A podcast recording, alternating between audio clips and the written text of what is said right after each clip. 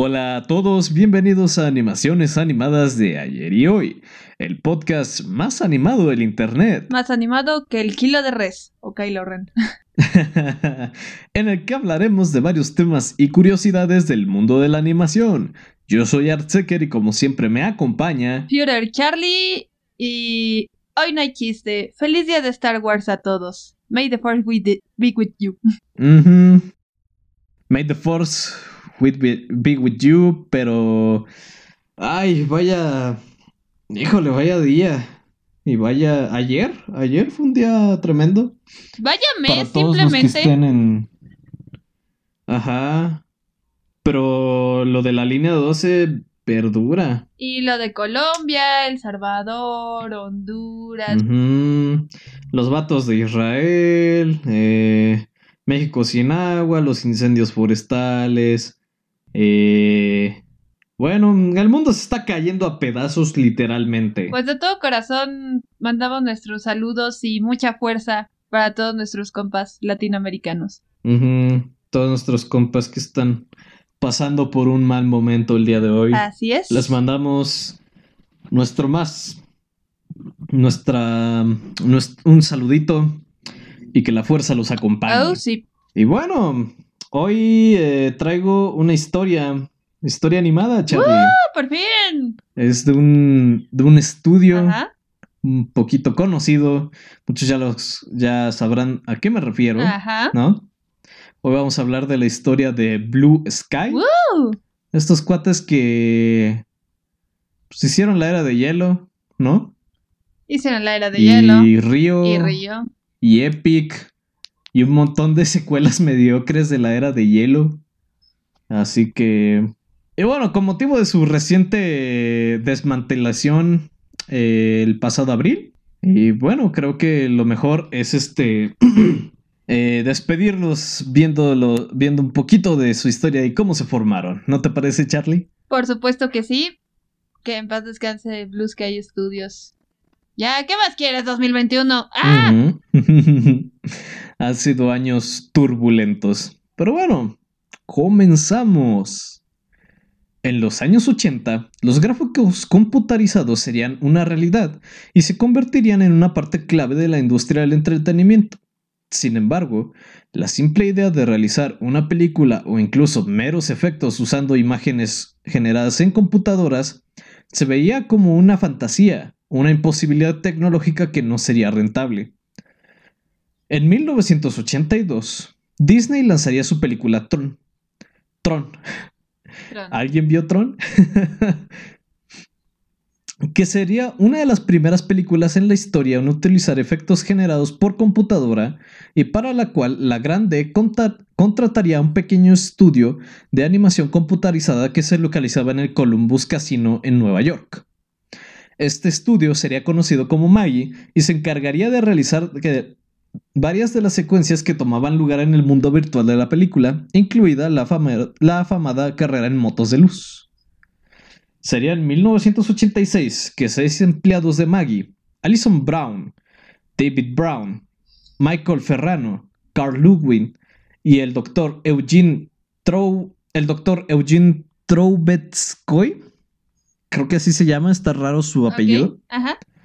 Y claro, Chris Wedge, reunidos en un pequeño departamento, en un pequeño departamento, decidirían invertir sus últimos ahorros para crear su propia compañía a la cual llamarían Blue Sky. Mira, ¿ya ves? Alison Brown. Todas las buenas ideas nacen en un departamento, claro que sí. Sí, son... Empiezan con lo que tienen, ¿no? Y ya después ahí van poco a poquito, como nosotros. Así es.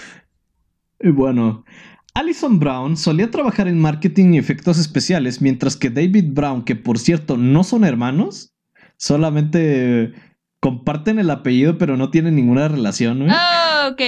Ok, ok.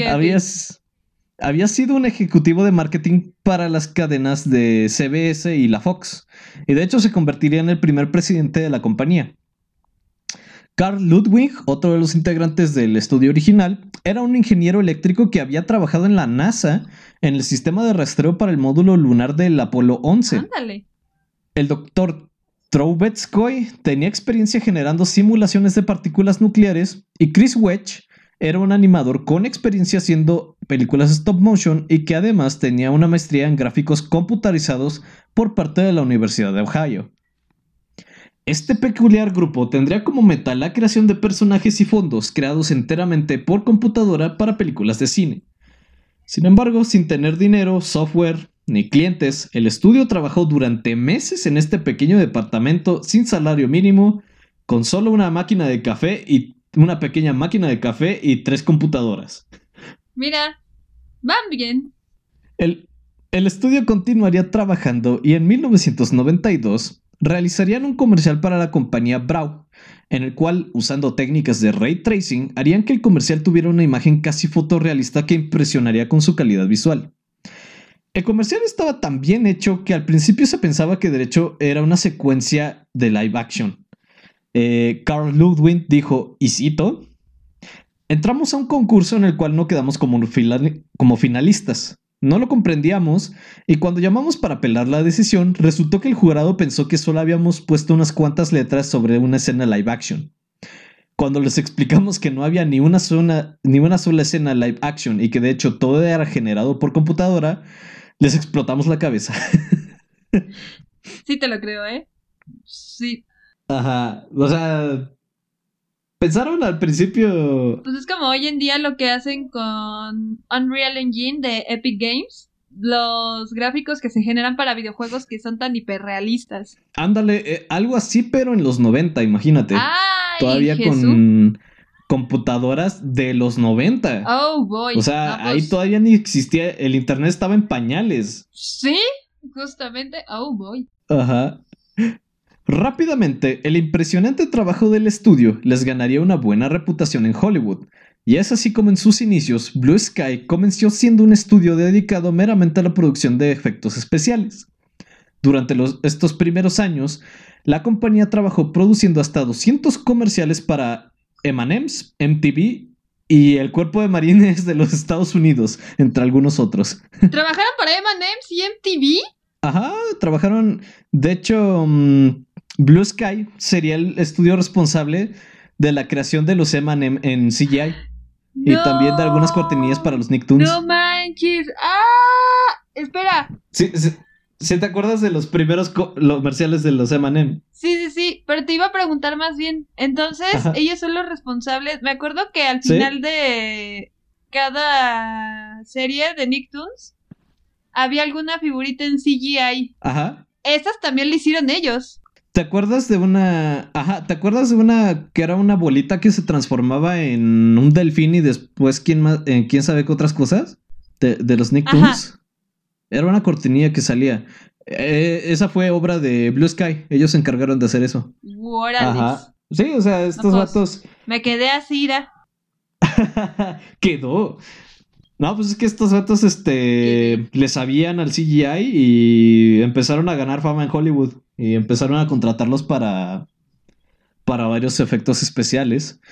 Y de hecho, sería en agosto de 1997 que el estudio sería contratado por 20th Century Fox mediante su división de efectos especiales VFX y comenzarían a trabajar en la producción de efectos, de efectos visuales para Armageddon, Los Expedientes X, Titanic y Blade.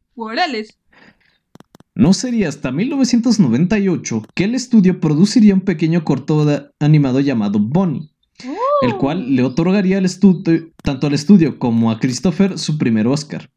Chris menciona, fue totalmente un riesgo, pero fue la única cosa que hicimos porque quisimos hacerlo.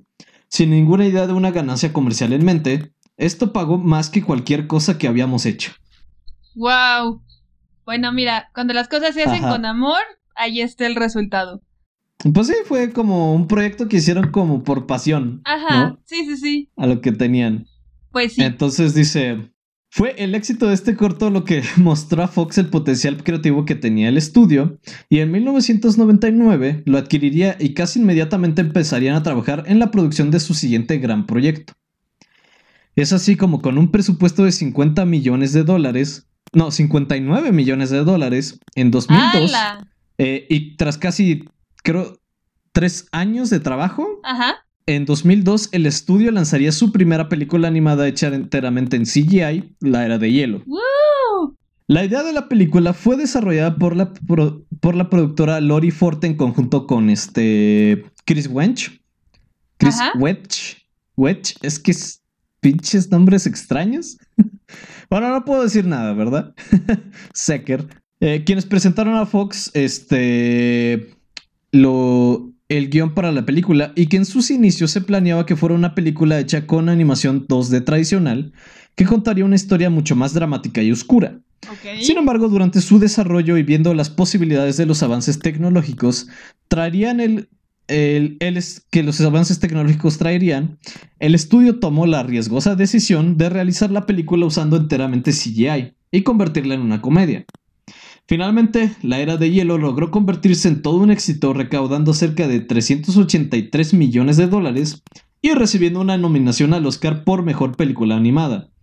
Además de colocar a Blue Sky como ahora un serio competidor en la industria del cine animado, colocándose como el tercer gran estudio en producir una franquicia CGI exitosa junto con Pixar y DreamWorks. El éxito de la era de hielo también ayudó a cimentar las temblorosas relaciones del estudio con la 20th Century Fox que estaban sobre hielo delgado. ah, qué buen chiste. Y no me digas, llegó una ardilla buscando su bellota y empezó a picar el hielo para poder sacarla, ¿no? sí. ¡Hey! Bienvenidos a Planeta Comedia. De nada. Debido a problemas financieros en la industria de los efectos visuales en general, la Fox había considerado vender el estudio en el año 2000. Y conforme la, la, producción de la película avanzaba y temiendo que fuese un fracaso comercial en la box office, la Fox despidió a la mitad de los trabajadores de la cinta y comenzó a buscar un comprador tanto para la película como para el estudio.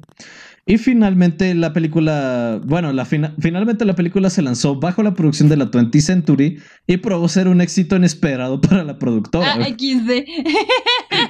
Quedaron. es como ese meme de, de Patricio. de esperen amigos, aún no estamos, aún no estamos muertos. Y Patricio construía los ataúdes, no lo estamos. Exactamente. No. Quedaron los vatos. Quedaron. Quedaron. Sí, quedaron definitivamente.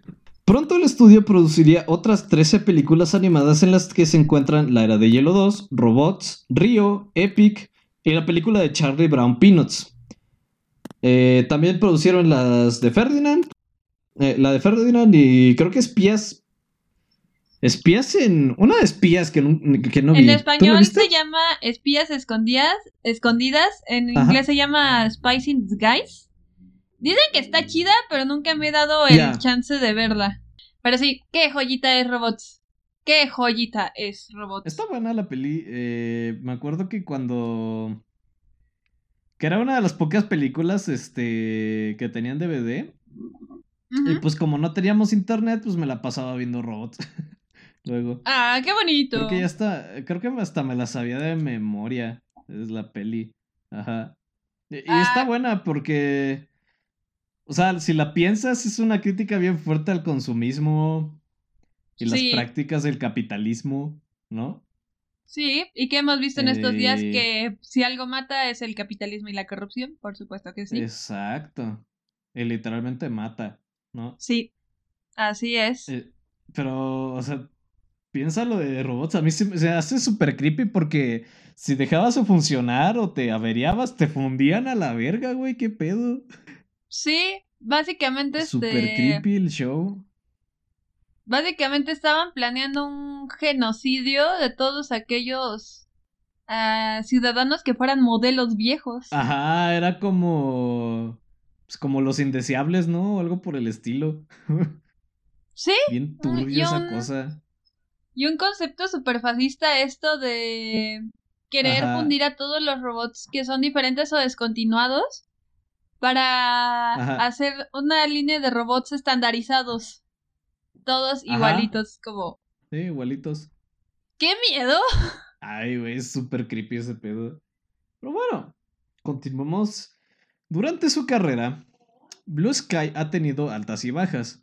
produciendo películas visual y narrativamente muy interesantes como el caso de Rio o Epic, hasta películas sumamente mediocres como las últimas secuelas de la de, la era de hielo. Y siendo su filmografía muy pequeña a comparación de aquella de, sus estudios competidores, no se puede negar que sus cintas han dejado su marca en la industria animada y el mundo de la cultura pop. en 2019, se anunciaría que el Imperio del Ratón adquiriría totalmente a la 20th Century Fox, junto con algunas de sus propiedades de franquicia y todos los estudios propiedad de la productora, por un costo aproximado de 71 billones de dólares, lo que significaría que Blue Sky ah. sería ahora, ahora de nuevo parte de la empresa que los vio nacer como Maggie, güey. Eh, y aquí es el meme de Thanos. ¡No! No pudieron vivir con su fracaso. ¿Y dónde los llevó eso? De vuelta a mí. ¡No! no, mira. El bad ending de todo estudio de animación es terminar en manos de Disney. Sí, ese, es, el, bad, ending, definitivo. Acabaste en manos de Disney. Disney te compró. Qué horrible. Por muy cuestionable que esta adquisición haya sido, el futuro pintaba bien para Blue Sky y su siguiente proyecto que consistía en una adaptación fílmica de un webcómic llamado Nimona. Sin embargo, 2020 probaría ser un año muy duro para todo el mundo, y debido a las complicaciones financieras traídas por la pandemia del COVID-19 en febrero del 2021, Disney anunciaría que Blue Sky sería cerrado el pasado abril de este año, porque simplemente no se podía costear la, mantener un tercer estudio de películas animadas. Y es así como el propio Chris Wedge anunciaría el 7 del pasado abril que el estudio había ya cesado todas sus actividades y que se esperaba su cierre definitivo más adelante. Y con esto pues también trajo la cancelación de la película de Nimona y pues de posiblemente varios otros proyectos de la de Blue Sky y me da bien, eh, me da mucha tristeza porque estaba leyendo esto y en su, en su página, en la parte de la historia, eh, cuando llegas a esto de cuando Disney los compra, dicen, es algo inusual, pero literalmente estoy citando, es algo inusual, pero estamos dispuestos a abrazar el futuro de Blue Sky con Disney con las manos abiertas. Digo, con los brazos abiertos. Y así de, ¿cómo se lo decimos? No. Y eso pues trajo el final de Blue Sky. ¿Te cuento algo? Un estudio que, bueno, la verdad con una historia... Ajá. Ahorita que lo mencionas justamente me vino a la, a la mente así recordando. Hay una foto en la que muestra... Es la foto de despedida del estudio Blue Sky donde están todos a la puerta del estudio con un cartel agradeciendo pues todo el apoyo y están así todos los trabajadores en una foto grupal bien bonita. Que creo que esa la subieron a finales de abril. Ah, qué o a mediados de abril más o menos. Y yo, ¡ah! ya no quiero. Sí, es que ya el estudio cerró. Sí. Y bueno, pues hoy fue un capítulo corto porque Blue Sky en sí tiene una historia corta. Porque... Y triste. Eh, es que en comparación de otros estudios es como era como el chiquito, ¿no? ¿Sabes algo? Y así pues... Mm. Aquí es donde pones él. Viviste una buena vida. Tengo 40 años. Dije buena, no larga. Exacto. Tuviste una buena vida. Dije buena, no larga. Perdón, pero pues digamos, este. La neta, estos tipos empezaron, este empezaron este eh, trabajando en un departamento chiquito con tres computadoras y bueno, eh, se convirtieron en un estudio multimillonario, ¿no? Sí, sí, sí. Pero pues sí, fue como que... Digamos, a comparación como de DreamWorks o de Pixar. Para empezar, eh, el estudio no parte como de una eh, de algo como artístico, ¿no? Una visión artística más bien como comercial. No, estamos hablando de que tenían ingenieros de la NASA dentro de su equipo. Ajá. pues sí, es que ellos, este, su meta de ellos era llevar la, los límites de, bueno, la tecnología de las computadoras y cómo generaban eh, imágenes 3D al límite. ¿no? Ah, pues sí. Y tenían ingenieros de la NASA, del... También tenía del... un físico nuclear, güey. ¡Hala! Eh, literalmente el único que tenía como formación en animación y eso era este Chris Wedge. Era Chris, ¿no? Y él, pues, fue el que impulsó el. Ajá, Chris fue el que impulsó el, el primer corto que hicieron de Bonnie, ¿no? Que se nota, pues, que hubo cierta pasión detrás de eso. Y de las primeras películas de la era de hielo, ¿no? Sí, sí, sí, sí. Se nota porque este. Pareciera que las primeras películas de la era de hielo, pongámosle la 1 y la 2 y ya, si quieres, la 3 como que tenía cierta línea de límite creativo y como que todo se mimetizaba dentro de su universo, hablándose de de la inundación e incluso de los mismos dinosaurios. Este, todo se mimetizaba muy bien. Que fue lo que pasó. E incluso tenía como que su propio sentido del humor la franquicia. Entonces, ¿qué pasó? Llegan las otras entregas y dices, bro, ¿Qué pasó? Porque ya se salen completamente de la línea original de lo que era la franquicia de la era de hielo. Y este. Saltaron el tiburón. Ajá. Y si me preguntan, ¿qué es lo único que puedo rescatar de las últimas dos películas de la era de hielo? Es esta frase. Y cito: Abuelita, mientras más arrugada la fruta más, tras más arrugada la pasa, más dulce oh, la fruta. hermano, Santa Cachucha ya dijo la frase.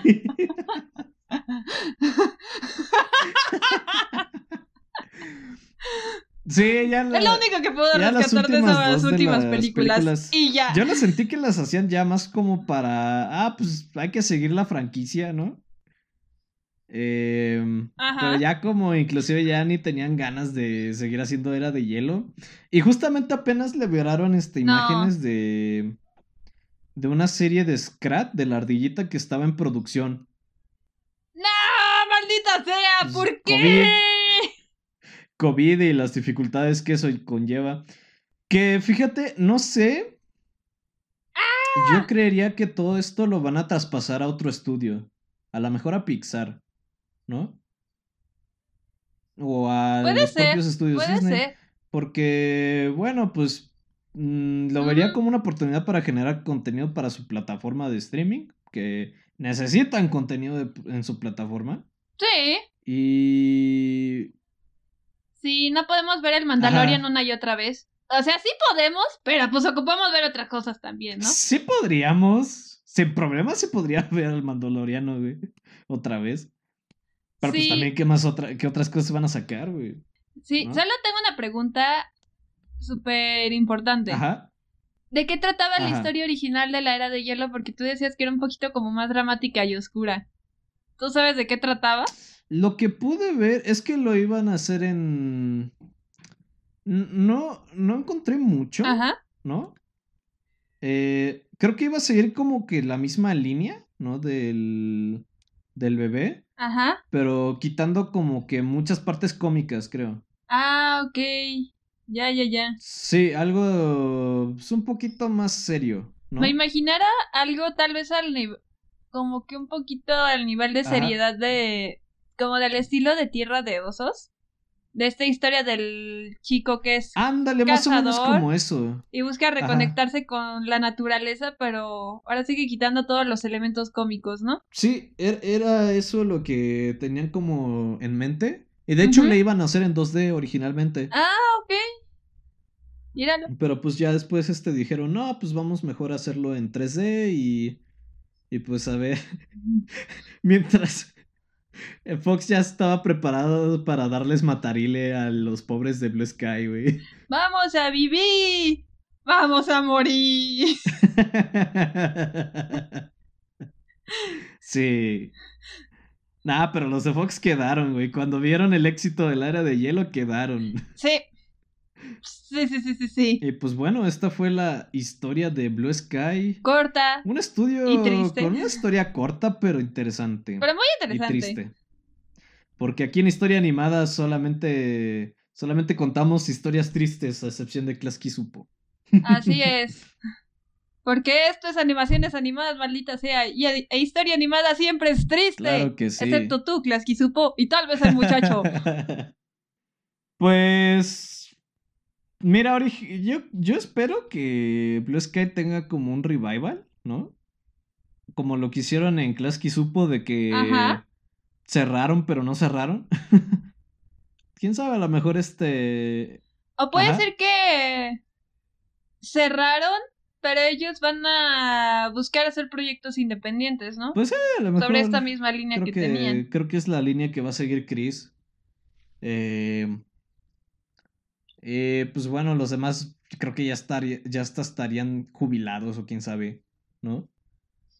Puede ser, pues, puede bueno, Y bueno, si mandan sus proyectos que tenían trabajando a otros este, estudios, pues... Estudios. La verdad yo no lo vería como una mala jugada. Em, por ejemplo, este... De hecho, recuerdo que muchos estaban hypeados por la película de Nimona.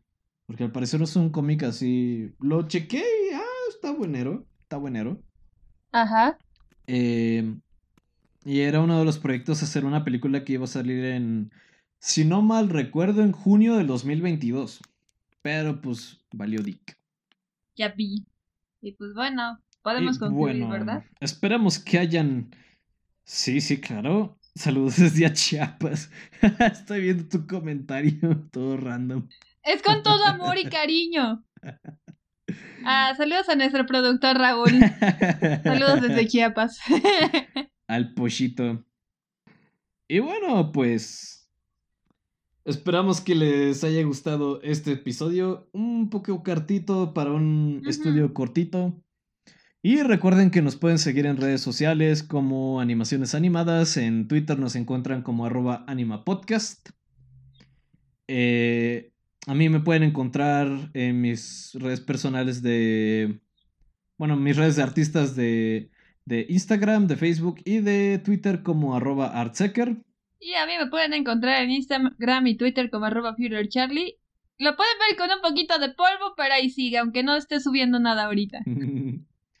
y bueno, como diría un puerquito muy famoso de la televisión, esto es, esto, es, esto, es, esto, esto es todo, amigos. Nos vemos hasta la próxima. Y como diría un perezoso todavía más famoso, sigan embelleciéndose, chiquitas. Perfecto. Bueno, bye.